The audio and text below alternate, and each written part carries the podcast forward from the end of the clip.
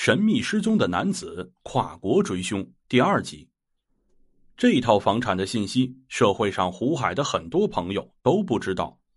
综合其他信息之后，警方推测胡海会回来的可能性比较大。但是经过连续蹲守，民警始终没有发现胡海的身影，也没有发现胡海与妻子联系过的痕迹。就在警方紧张的查找胡海下落期间，张刚的家人却不断的接到胡海索要巨款的电话。为张刚的安全着想。家人东拼西凑，陆续汇去了几百万元。根据钱款的去向，警方在温州的某银行调取到了部分监控录像。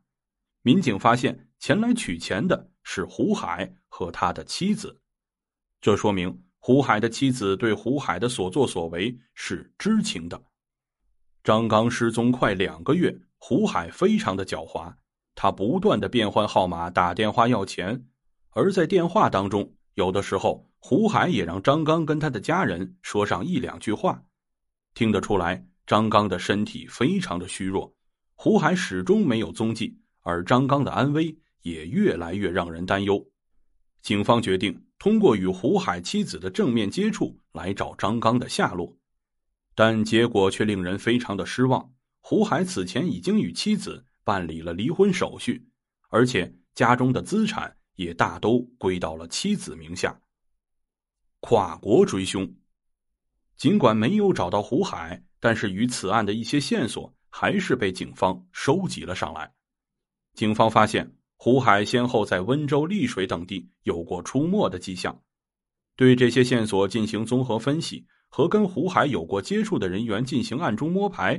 案发四个月之后，一条关于胡海行踪的重要线索显示了出来。胡海潜逃到了越南，这令警方非常的震惊。胡海早年做过出国中介，对于偷渡出境的办法，他肯定是知道的。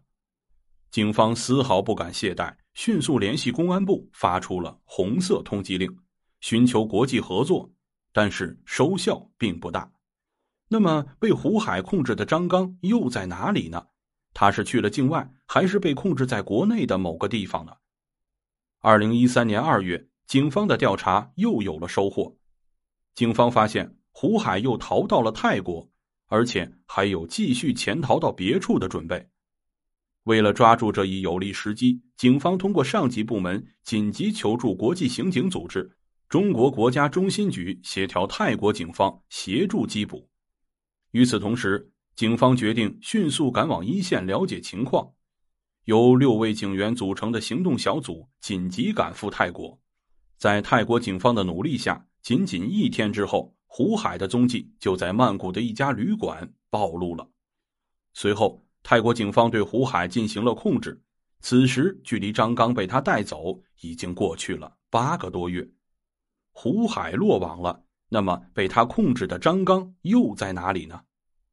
一面之词。据胡海交代。二零一二年大约八月中旬，他开了辆车到温州市中心，然后让张刚下车把他放走了。下车时，胡海还给了他五千块钱。胡海承认他是非法拘禁，但是张刚最后到了哪里，他就不知道了。警方分析，如果人是被他放掉了，那么被害人不可能不和家里联系，也不可能不出现。但无论警方如何询问，胡海始终坚持了这个说法。二零一三年三月七日，行动小组将胡海由泰国押解回国。胡海一回国，警方集中收网行动也同时展开，对之前摸排出的温州、丽水等地涉嫌参与案件的十几名犯罪嫌疑人进行了抓捕。在对胡海以及其他犯罪嫌疑人的审问中，张刚失踪案件的大体脉络逐渐清晰了起来。胡海与张刚长期存在生意往来，资金拆借较为频繁。据胡海说，他对张刚进行非法拘捕的理由是想要回欠款。